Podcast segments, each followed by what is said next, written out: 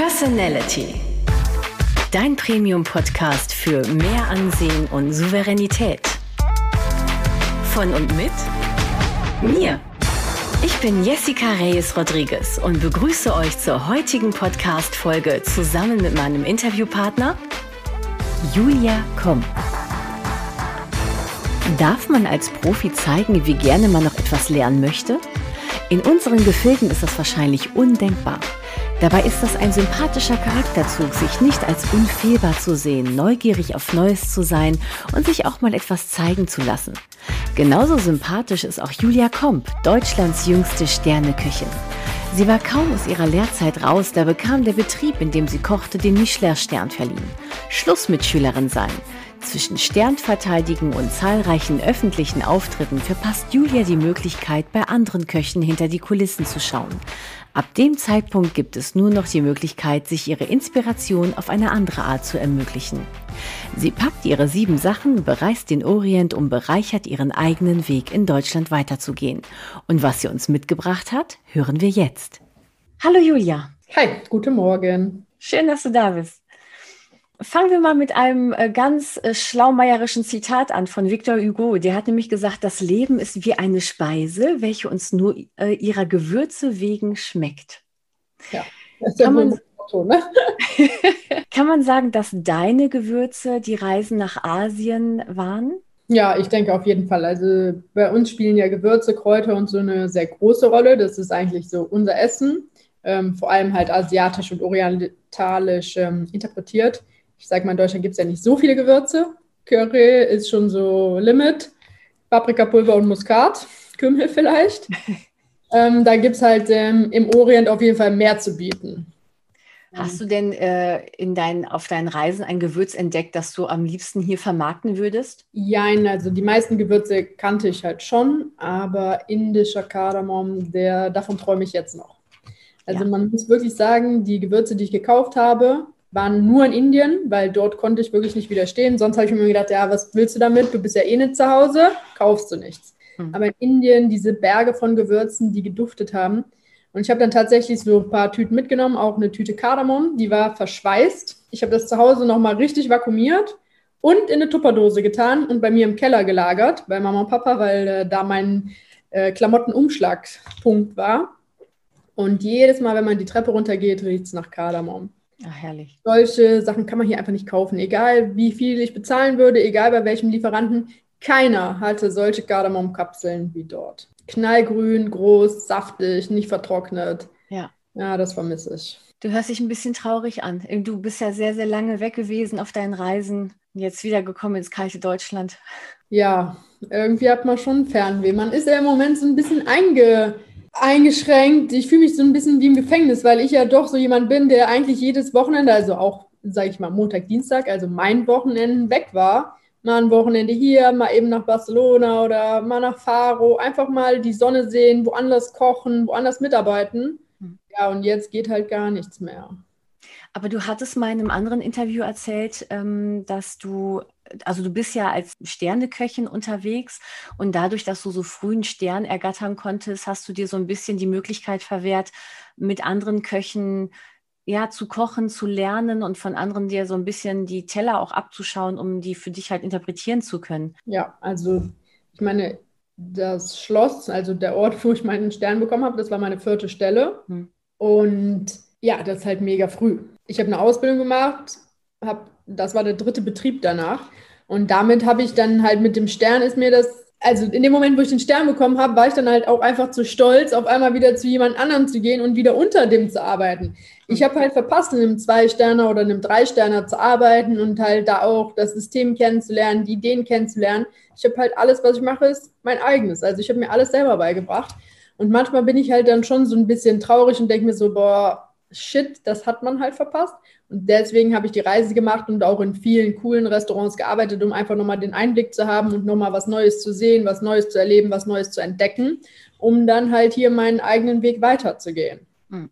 Aber meinst du, die würden das irgendwie blöd finden oder irgendwie äh, schlecht über dich reden oder so, ähm, wenn du zu irgendeinem Koch, den du magst, irgendwie gehen würdest und sagen würdest, hey, zeig mir mal was, ich, ähm, ich schluck jetzt mal meinen Stolz, mein, mein Kochstolz runter und ähm, lass mir doch mal was zeigen oder geht das gar nicht? Ja, eigentlich, ich meine, ich bin ja jetzt auch zu allen Restaurants gegangen und habe halt als Praktikantin gearbeitet.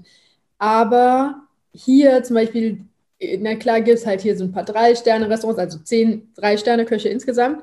Und da hätte ich schon bei dem einen oder anderen sehr gerne gearbeitet. Aber wenn man vorher immer mit denen zusammen beim Festival ist und hier mal kocht und hier mal so auf einer Party ist, dann kommt ja das ist, dem seine guten Stellen sind ja auch belegt. Hätte ich jetzt da als Zuschefin angefangen, da gibt es mit Sicherheit auch schon jemand anderen. Da wäre ich für, wieder für wer weiß, wer lange Zeit halt ähm, dort irgendwie auch ein bisschen verpflichtet ähm, gewesen, weil ein Zuschef, der ist halt über Jahre da. Abgesehen davon weiß man noch nicht mal, ob irgendjemand einen als Sous-Chef eingestellt hätte, sondern vielleicht nur als Chef de Party. Und von Sterneküchen zu Chef de Party ist der Abstieg halt schon echt ähm, groß. Ich stelle mir das so ein bisschen vor, als hätte Job mich gefragt, wie man Knopf annäht oder so. Dass ich dann sagen würde, hey, was? Du bist Job, was willst du ja eigentlich? Ja, und das ist halt dann, habe ich mir gedacht, nee, komm. ja, da war ich halt dann auch, also das Stolz ist vielleicht so ein bisschen das falsche Wort, aber ich war einfach schon zu sehr mit denen drin, um dann halt wieder von vorne anzufangen. Mhm. Da habe ich mir gedacht, nee. Mm.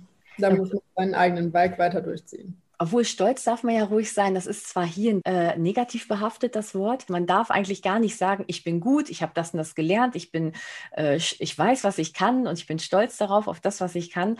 Aber in ganz Deutschland gibt es, glaube ich, irgendwie knapp 300 äh, Köche mit Michelin-Sternen und davon sind nur knapp neun Frauen.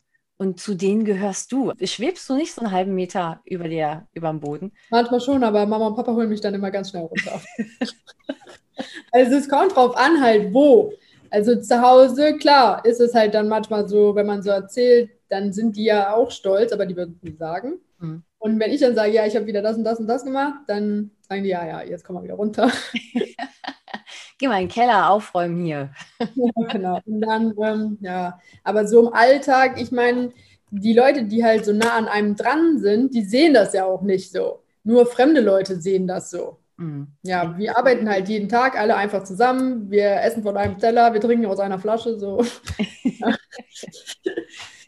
ja. Ja, wie ist das eigentlich in der Küche? Ich, ähm, du hast mal in einem Interview auch gesagt, dass der, dass man zäh sein muss, dass der Umgangston in der, äh, Ton in der Küche natürlich ein anderer ist, dass da schnell, schnell was gemacht werden muss und dass man da nicht so sehr zimperlich sein darf. Ja, also ich glaube, es kommt immer so ein bisschen auf den Typ Mensch an und auf den Betrieb, in dem man arbeitet. Ich muss sagen, ich hatte eigentlich immer Glück. Also da waren mal so ein paar Situationen, die halt nicht so cool waren, aber allgemein in diesen, ja, ich bin jetzt seit zwölf Jahren in der Küche, ähm, bin ich halt sehr gut durchgekommen. Mhm. Aber ich habe halt auch Köchinnen oder Bekannte oder Freunde, die halt nicht so gut durchgekommen sind und die schon gemobbt worden sind, die belästigt worden sind, die Mädels halt so richtig sexuell belästigt worden sind. Diese Situationen gibt es halt auch. Dann kommt es aber auch wieder auf den Typ Mensch halt an. Ne? Also mich hat auch mal so ein Opi halt begrapscht und der fand es auch noch lustig und dann habe ich halt die anderen angeguckt und habe ihn einfach zurückbegrapscht. Mhm. Das er dann nicht mehr so lustig. ja, meinst du, äh, wenn du mich begrapscht, darf ich dich nicht begrapschen oder so? Und dann hat er halt auch doof geguckt. Ja, aber das hätte halt nicht jeder gemacht.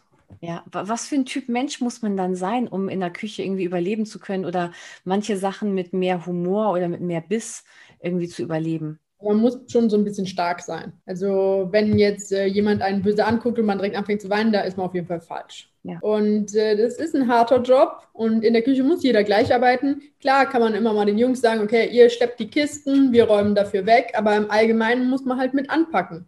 Man muss halt äh, im Kopf fit sein, man muss ein bisschen Kraft haben. Ähm, das hat jetzt nichts mit dick oder dünn zu tun, weil es gibt auch super viele, sage ich mal, Mädels, ähm, die halt super dünn in der Küche sind, aber die müssen trotzdem mitarbeiten. Also man braucht schon so ein bisschen starken ähm, Geist, würde ich mal sagen. Ja, du bist ein starker Geist. Ja, ich muss immer weiter kämpfen. Ja, richtig. Ja, du bist eine Kämpferin, weil du hast ja auch erzählt, jetzt wo dein Restaurant, du hast ja den äh, Lokschuppen in Köln eröffnet. Äh, kaum waren die Tapeten dran und getrocknet, durftest du den Lokschuppen wieder schließen aufgrund der Pandemie äh, und äh, hast dann gesagt, scheiß der Hund drauf, jetzt verkaufe ich mein Öl. Ja, okay, das war halt schon, das kam halt jetzt, das war halt schon vorher geplant. Aber man braucht halt immer so wieder ein paar Aktionen. Ne? Man kann nicht immer, also ich meine, eigentlich in so einem Restaurant hat man echt genug zu tun. Also eigentlich ist es ja eh schon ein 24-Stunden-Job. Also ich gehe morgens zur Arbeit und ich gehe nachts nach Hause. Und an meinem freien Tag verbringe ich den eigentlich auch im Logschuppen oder am Computer. Ja. So, also ist es halt schon so ein rund um die Uhr äh, Job. Dafür braucht man eh schon so ein bisschen Power. Mhm. So, da muss man auf jeden Fall zum Sport, damit man irgendwie so einen Ausgleich hat, dass man läuft, dass man auch irgendwann mal so ein bisschen durchatmen kann. Ja, da muss man schon auf seine Gesundheit aufpassen, denn wenn ich ähm, schon nicht so viel schlafe, unregelmäßig esse und mich dann abends auch noch betrinke, dann komme ich halt morgens nicht mehr raus. Also muss man auch ähm, so clever sein, das halt einfach zu lassen, genauso wie halt Drogen, weil viele äh, sagen ja immer, in der Gastro gibt es mega viele Drogen. Ja, gibt's. Ja, die gibt es überall. Ist auf jeden Fall auch klar, aber zum Beispiel, ich habe hm, ich hab noch nie in meinem ganzen Leben irgendeine Droge genommen, außer halt was zu trinken. So, ich habe noch nicht mal richtige Zigaretten geraucht. Das, das finde ich auch echt eklig, aber gut. Ähm, aber da muss man sich halt auch direkt von Anfang an fernhalten. Und wenn man dann das alles auf der Kette hat, dann funktioniert es. Und dann kommen halt auch immer wieder so neue Sachen, die man braucht. Man muss ja immer wieder im Gespräch bleiben. Und wenn jetzt, okay, der Logschuppen, der war die ganze, das ganze Jahr im Gespräch, auf, zu, auf, zu, auf, zu, fertig, ja, nein, ja, nein. Ähm, klar, dann kam halt das Olivenöl. Das Olivenöl ist natürlich von der Reise inspiriert. Wir haben halt einen Familienbetrieb, Bio, ähm, Frauen, die das machen von einer Region, die Leute leben davon, die haben kein anderes Einkommen. Ja, und dann habe ich mir gedacht, okay, das passt eigentlich so ein bisschen zu unserer Philosophie und das nehmen wir jetzt auf. Und dann habe ich mit einem Freund das halt irgendwie so in Gang gebracht und jetzt haben wir unsere eigene Olivenölmarke. Ja. Aber auch da muss man halt immer weiterkämpfen. Das verkauft sich jetzt auch nicht von äh, heute auf morgen einfach so. Wir haben 3500 Flaschen. Am Anfang der Online-Shop, wunderschön, alles schön, jeden Tag bei Instagram und bei Facebook gepostet ja, das Eichhörnchen hat sich sehr, sehr mühsam ähm, ernährt. Eine Bestellung pro Tag, zwei Bestellungen pro Tag, ein paar im Restaurant gekauft, das war's. So, und dann war ich ja bei Bettina Pöttinger. Fernseh. Fernseh ist natürlich so ein richtig krasses Medium. Ding, ding, ding, da kamen die E-Mails. Ding, ding, ding, ding, ding. Seitdem packe ich eigentlich jeden Tag ähm, Päckchen.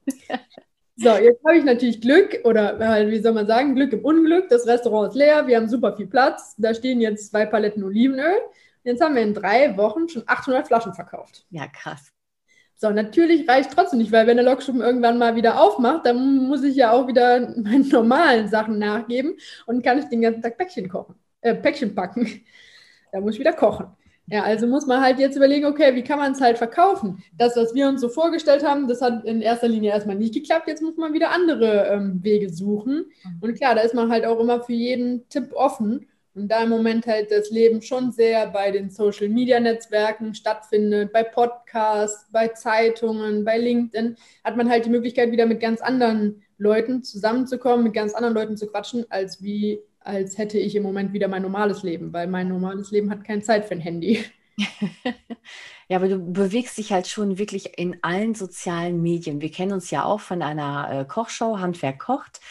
Ähm, du bist halt wirklich überall zu sehen und zu finden. Ähm, hast aber selber mal gesagt, dass du Kochshows eigentlich so im Fernsehen gar nicht magst. Ähm, mehr mag. Also früher war ich halt totaler Fan. Ich glaube, ich bin auch zum Kochen gekommen wegen äh, Tim Melzer, den Kochprofis, Rachter Restauranttester, das perfekte Dinner. Aber jetzt ist es halt voll langweilig. Ja. Wenn man kochen kann und jeden Tag in der Küche steht, dann habe ich jetzt keine Lust mehr, äh, mir das anzugucken. Das stimmt. Obwohl ich, äh, ich schaue ja eigentlich weniger Fernsehen, ich äh, streame sehr, sehr gerne.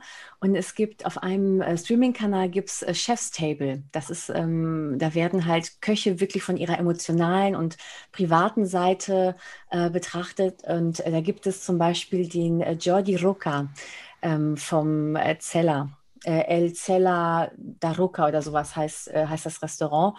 Und das ist eine unfassbar interessante Persönlichkeit. Die würde ich ja gerne als Modedesignerin, also wirklich gerne mal kennenlernen, mit dem irgendwie was äh, Tolles irgendwie backen oder ihm einfach nur einen Löffel reichen dürfen als Assistent. Ähm, Gibt es bei dir jemanden, den du super, super gerne kennenlernen würdest? Köchemäßig? Ja. Oh. Oder kennst du schon alle? Hast du schon alle durch? Ja, ich glaube, alle meine Wünsche, also die, die ich mir echt gewünscht habe, habe ich durch. Echt? Also, aber der Kochstil, also das, der, der, ich sage mal, das verändert sich ja die ganze Zeit wo ich ganz am Anfang war, da war das schon, äh, da habe ich auch in irgendeinem Interview mal gesagt, ähm, ähm, ich möchte irgendwann mal so kochen wie Nils Henkel. Aber ich habe es halt auch gesagt, weil ich auch gar nicht so viele Leute kannte. Ja. Und mich äh, einfach da, da war ich vielleicht 14 oder so, da war ich ja noch gar nicht ähm, so damit halt ähm, ja. vertraut und mit der Küche auch. Ich meine, das war ja schon so eine Gemüseküche, sehr vegetarisch und so. Heutzutage würde ich mir sagen, oh Mann, das ist doch überhaupt nicht mein Ding. Ich bin halt in eine ganz andere Richtung gegangen. Mhm. Also sowas verändert sich auch. Ich hab, dann war ich mal in äh, Singapur äh, bei André Chiang. Das war sowas, wo ich mir gedacht habe, boah, den will ich auf jeden Fall mal kennenlernen. Den habe ich mal auf der Messe getroffen und habe auch Sachen probiert und war dann auch im Restaurant und das war einfach nur krass. Mhm. Aber der, ja, ich würde halt echt gerne mal ins 11 Madison Park weil, aber inzwischen habe ich zumindest mal den Koch hier in Deutschland getroffen, aber halt, ähm, ich war selber noch nicht da. Denn das war eigentlich so das, mein erstes richtig krasses Kochbuch. Ich glaube, das hat 150 Euro gekostet und ich kann jede Seite auswendig, ja. weil ich mir tausendmal angeguckt habe. Ja. Äh, ich glaube, ich habe alle Rezepte inzwischen auch schon gekocht. Also das waren so die ersten Anfänge. Wie macht man Gel? Wie macht man eine Sphäre? Wie macht man sowas? Also da von ja, dieses Buch hat ähm, mich schon sehr geprägt. Das war direkt nach der Ausbildung, habe ich mir das gekauft. In der Ausbildung gab es gar keine Molekularküche, kein Pulver, nichts. Und äh, das Buch hat mir das eigentlich alles am Anfang beigebracht. Macarons nur mit Eiweißpulver. Ja. Also deine Kochbibel. Ja, ich glaube, den müsste ich mal kennenlernen. Ja. Äh, heute, dann gibt es halt jetzt zum Beispiel, es gibt halt super viele Köche, wo ich, ich habe mal von Sven Helverfeld so ein ähm, Espuma gegessen, das war Spaghetti Bolognese Espuma. Das war so krass. Ich weiß nicht, wie man so viel Geschmack in so ein Schäumchen reinbekommen hat. Also das hat, äh, das hat schon so einen bleibenden Eindruck hinterlassen. Ich habe auch mal ein Restaurant ähm, eine Ravioli gegessen, die war innen drin flüssig. Das war in China. Ja. Ich habe nie wieder mal, ich habe so lange darüber überlegt, wie die das gemacht haben. Ob die halt die Nudel gekocht haben, das danach da reingespritzt haben oder ob die das vielleicht mit Agar-Agar abgebunden haben, die Flüssigkeit. Und wenn man das dann kocht, wird das ja wieder flüssig. Ewigkeiten. Oder ob die das eingefroren haben, die Brühe, und danach die Ravioli da drumherum gemacht haben. Ja, aber bis ich dann irgendwann mal die Wahrheit ähm, gefahren habe, das war also Schweinebrühe oder Knochenbrühe. Geliert ja mega, wenn ja. das kalt ist. Genau. Dann haben die wirklich so eine krasse Brühe gekocht und die halt in Scheiben geschnitten und in die Raviolis reingemacht. Ja, aber bis ich darauf gekommen bin, hat es schon lange gedauert. da musst du aber echt äh, aufpassen, weil äh, ich habe die halt auch gegessen. Die musst du halt äh, anbeißen und dann rausschlürfen, weil wenn du die komplett im Mund äh, nimmst, äh, zerfällst du dir sozusagen den ganzen Mund, weil das schweineheiß ist einfach. Ne? Ja, ähm, ja aber habe ich auch gesehen, dass die da irgendwie ein Gel daraus machen oder ein Gelee, das halt schneiden und dann werden die, ähm, oh, werden die geschnitten sozusagen, ja. Aber das war halt, da war ich, das war, ich glaube 2014, mein erstes Mal in Asien. Ach nee, das war krass. Aber wie sieht denn so ein Julia Comteller aus? Jetzt im Restaurant oder zu Hause? Ja. Bei dir privat, also äh, in, in deinem, in deinem Lokschuppen. Also Lokschuppen. Ich gehe ja. davon aus, dass du bei dir zu Hause genauso. Ähm, Nein. Nein. Nein? Bei dir gibt es nur Stulle, oder was? Ja, zum Frühstück gibt es äh, auf jeden Fall ein Brot mit Salat und Biowurst. Körnerbrötchen, Körnerbrot. Ja, im Lokschuppen, ja, das kann man nicht pauschalisieren, weil jeder Teller ist immer für sich anders. Also es gibt halt diese Gerichte, die sind auf dem Türmchen, die sehen meistens nicht cool aus, aber die sind halt so einmal mit dem Löffel durch und der volle Geschmack von verschiedenen Sachen. Das sind halt meistens die Teller, die nicht so cool aussehen. Und dann gibt es halt die Teller, wo man sagt, okay, man hat hier so eine kleine Gemüsestraße mit verschiedenen Punkten, verschiedenen Komponenten, süß, sauer, salzig, cremig, alles zusammen. Und dazu gibt es halt Fleisch. Ich versuche das schon immer so ein bisschen zu kombinieren, weil diese Löffelgerichte, die sind halt super cool, aber das sieht nicht so cool aus. Mhm. Wenn die Leute das dann fotografieren, dann sieht das meistens aus wie so ein verunglückter Teller. Ja, gut, aber weil nicht jeder fotografieren kann auch, ne? Ja, auch, aber deswegen versuche ich halt immer, das so ein bisschen zu teilen. Bei einer Vorspeise hat man einfach mehr Zeit zum Anrichten, ähm, ohne dass jetzt irgendwas schlecht wird, weil es ja ähm, kalt ist eh. Beim Dessert hat man mehr Zeit anzurichten, weil es halt auch kalt ist und man keinen Verlust hat, aber beim Hauptgang muss man das irgendwie so ein bisschen reduzieren, weil die Leute sollen auch ihr Essen heiß bekommen. Und im Lokschuppen ist noch zusätzlich das Problem, dass der Weg super weit ist. Ja. Also normalerweise vom Pass zum Teller ist, äh, zum Tisch ist nicht viel. Aber ähm, im Lokschuppen ist der Weg halt sehr, sehr weit. Vielleicht braucht ihr Rollschuhe oder so. Nimm ja. das mal auf in dein Konzept. Ja, das wäre auf jeden Fall lustig. Oder das Essen kommt auf Schienen wie auf so einem Sushi-Circle, dass es dann irgendwie an dir vorbeifährt und du kannst es dann nehmen. Das wäre nochmal eine Million Investition. um Gottes Willen. Nee, aber wo ich die schon mal in der Strippe habe, ähm, ich saß mal bei einem Sternekoch und hatte halt eben auch so kleine Püree-Häufchen, also äh, an meinem Teller. Tupfen, Tupfen, Punkte. Tupfen. Ähm, hatte wirklich wunderschöne Tupfen auf meinem Teller und habe die wirklich zuerst, bevor ich das Essen an sich gegessen habe, jeden einzelnen Tupfen einmal einzeln gekostet, um zu gucken, was ist das eigentlich. Und jeder Tisch hatte einen Kellner, also wir hatten auch unseren höchstpersönlichen Kellner und der hat mich angeguckt, als hätte ich irgendwie was falsch gemacht. Wie darf man oder soll man denn als Gast so einen wunderschönen Teller essen? Soll man dann einmal da durchgehen durch alle Tupfen und sagen, alle Komponenten ineinander oder soll man die einzeln? Also mhm. was, was sagt äh, ähm, Frau Dr. Julia Komp, wenn sie ihre Tupfen macht? Alles auf einmal essen. Ja? Ja, ich meine, mir tut es auch immer leid. Also wenn ich irgendwo essen gehe, dann probiere ich auch erstmal alles so ein bisschen einzeln und dann nochmal komplett. Ja, genau. Aber mir ist halt bewusst, dass es halt nur funktioniert, wenn man alles komplett isst. Weil Salzigkeit, eine Sache ist mega salzig, eine Sache ist mega süß, eine ist vielleicht ähm, geräuchert, getrocknet, hart, weich. Und nur wenn man halt alles zusammen in den Mund nimmt, hat man halt dieses äh, volle Geschmackssinn, weil hier äh, ist Säure, da ist Süße, Bitternis. Wenn ich jetzt äh, was mit Bitter auf dem, also irgendwas mit Bitternis auf dem Teller habe und ich das alleine essen würde, dann würde ich sagen, das hm. schmeckt gar nicht. Aber wir haben uns ja bei was gedacht, dass wir diese bittere Note brauchen. Weil wir zum Beispiel zu viel Süße oder zu viel Säure in anderen Komponenten haben. Dann muss man einmal durchmischen und alles zusammen essen und erst dann ist es cool. Vor allem sind wir ja eh immer mit allem am Limit. Also ich bin auf jeden Fall mit Salz am Limit, auch mit Schärfe am Limit. Wir auch bei der Birne, ähm, wir hatten Birnendessert, also Birne Helene und dafür haben wir halt Birnen gegrillt und geräuchert. Oh, geil. Geräucherte Birne war halt, das war auch richtig hart am Limit. Das war halt super krass geräuchert. Aber wenn man das halt dann genommen hat mit dieser Vanille und leichter Säure, Zitrone, bisschen Wein, dann hat sich das halt so ein bisschen verteilt. Also ist es zwingend notwendig, halt alles auf einmal zu essen. Also, liebe Leute, wenn ihr bei der Julia Comp im Lokschuppen seid und äh, einen Teller mit Tupfen bekommt, dann reißt euch zusammen und mischt die Tupfen zusammen, um den vollen Geschmack zu erwischen. Ja, genau. Ja, Julia, dann sage ich schon mal Dankeschön für den Tipp sollte ich eines Tages mal zu dir kommen dürfen, ähm, dann werde ich auf jeden Fall einen Teller mit Tupfen bestellen. Ich glaube, darum kommst du bei uns nicht drum rum. Egal, was du dir bestellst. dann wirst du bestimmt vielleicht, wenn du weißt, dass ich da bin, stehst du bestimmt irgendwo in der Ecke und, und haust mir ein über, über den Kopf. also ich glaube, im Moment ist die Chance, dass man ähm, Olivenöl in irgendeinem Gericht bekommt und Tupfen ähm, auf jeden Fall sehr hoch. Alles klar. Dann top, die Wette gilt. Es hat mich sehr, sehr gefreut, dass wir ähm, darüber haben sprechen dürfen. Ich wünsche dir erstmal viel Spaß beim Einpacken deines Olivenöls. Ja, ich gehe gleich.